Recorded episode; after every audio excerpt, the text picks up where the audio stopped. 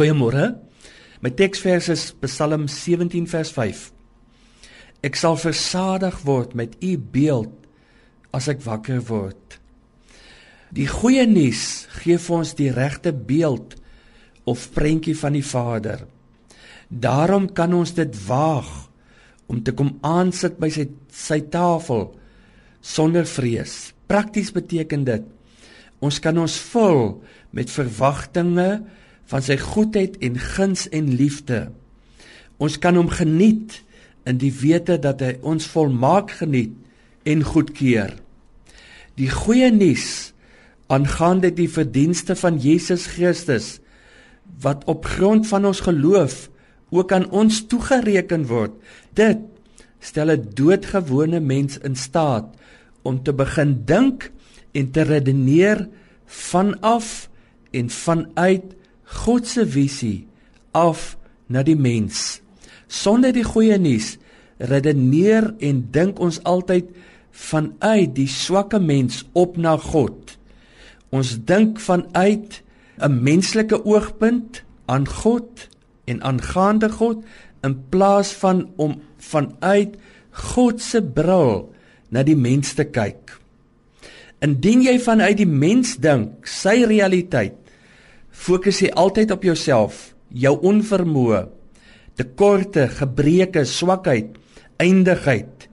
Jy ploeter voortdurend in die stof rond en word uiteindelik daardeur gedefinieer en visieloos gelaat.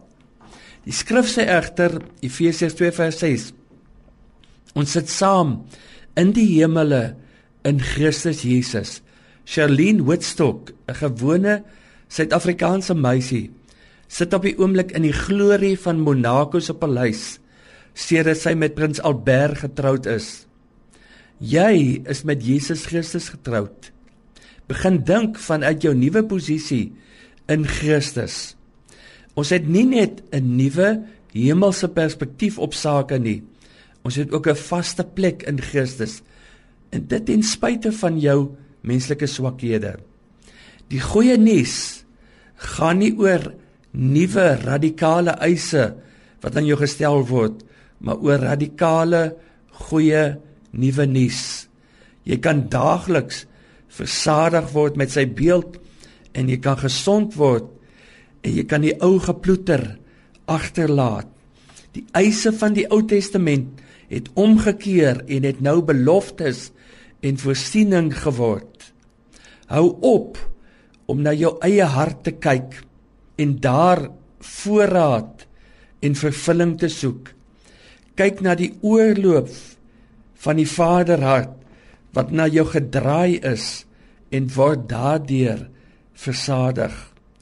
Die evangelie laat jou deel in die sukses wat die domein van Jesus Christus alleen is. Mag jy deel kry aan hierdie genesende proses.